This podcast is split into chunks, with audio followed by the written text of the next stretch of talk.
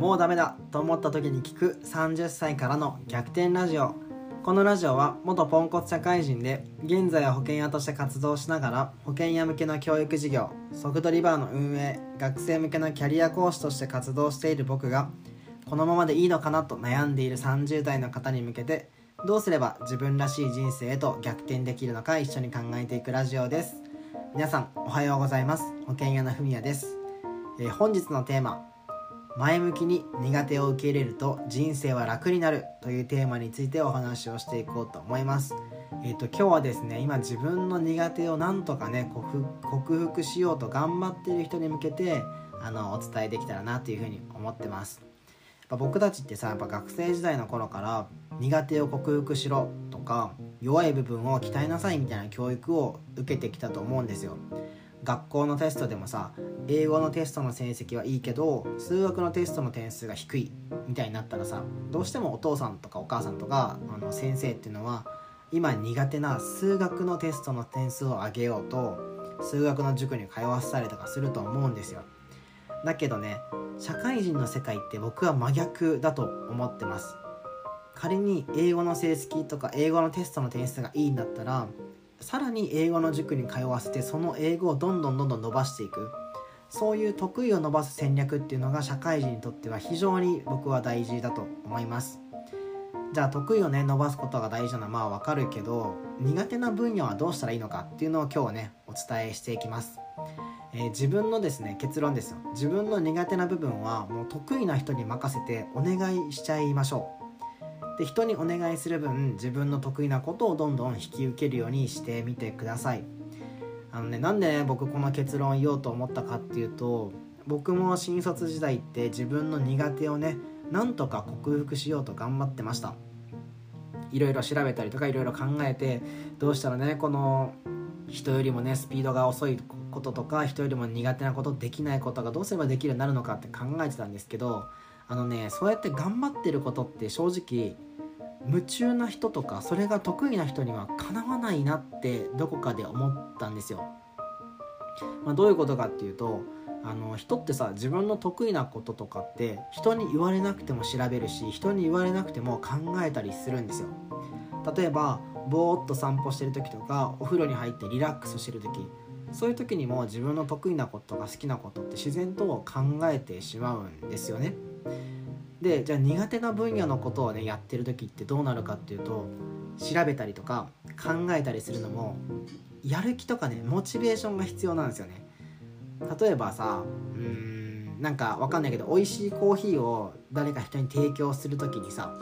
僕はあんまりそういうのあんまり興味ないんだけど仮にそれをね僕が調べようと思った時ってなんかね頑張って調べないといけないんですよ。コーヒー豆はこういう豆だとこういう味になるのかなとかこういうなんか引き方をしたらこうなるのかみたいな風にまあ、頑張ってね考えるんですけどまあ頑張っても2時間ぐらいですよ。でもさコーヒーが好きな人ってその美味しいコーヒーの作り方についてあの平気で5時間とか6時間とかさ調べたりとか動画見たりとかできちゃうじゃん。しかも本人たちはさ頑張ってるみたいな感覚は一切ないはずなんですよ。普通に楽しいからやっちゃってる。僕はやる気とかモチベーションでなんとか頑張って2時間やるところをあの頑張るとか必要なく5時間ねやっちゃう人にはやっぱねかなわないなってあの思ってますね。旅行の計画とかもそうだと思います。あの僕旅行の計画立てるのは全然できないんですけど楽しい人ってさ比較サイト見たりとかいろんな宿を検索したりとかあのすごい楽しそうにやってるじゃないですか。だからねあの得意なこととかもう夢中な人にはね頑張ってもかなわないなって思いました。で社会人ってね結果が全てだしあの結果がねとても大事だと思います。だからこそうん頑張って苦手な部分を伸ばしている暇っていうかねそんなね時間はないんですよね。だから苦手を克服するような時間を使うんじゃなくてさらにね自分の得意なところを伸ばすために時間をねあの使っていくといいんじゃないかなっていうふうに思ってます。まあねまあちょっとまとめのところに入っていくんですけどやっぱり自分の得意な部分とか苦手な部分が何なのかを知っておくのはあの非常に大事だと思います。まあ、今ね僕もこう東京でやってるソフトドリンクバーでですねお客さんとか常連さんとの今山登りっていうのを計画してるんですよ。でそこもね自分一人で考えてもいいんですけどやっぱりチームで仲間と一緒に動いてるんでそこもね得意なところと苦手なところであの作業とかをね分けるようにしてて例えば僕はですね僕の得意なところはじゃあ何なのかっていうとそもそもこの時期のこういう山登りでこういう場所に行ったら面白くないって言ってどんどんね企画を見つけたりとか、えー、これやったら盛り上がるんじゃないかなみたいな楽しいことを見つけるのは僕は非常にあの得意だし好きなんですよ。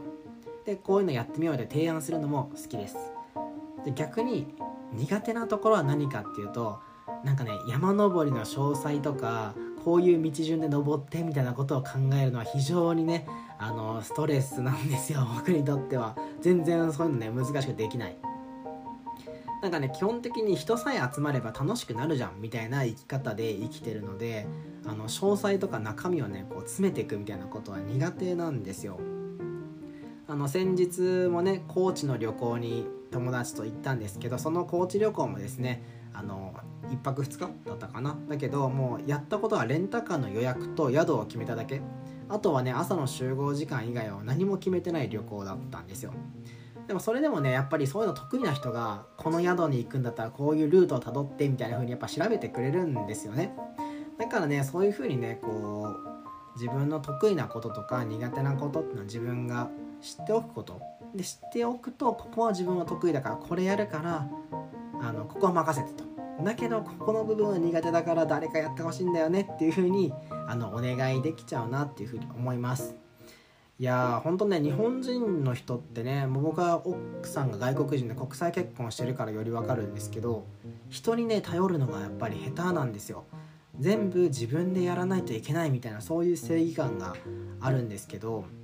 うん苦手なことをね自分で頑張っても正直そんなね大した結果って出ないと思ってます。だからこそ自分が得意なところはここはね私に任せてよと。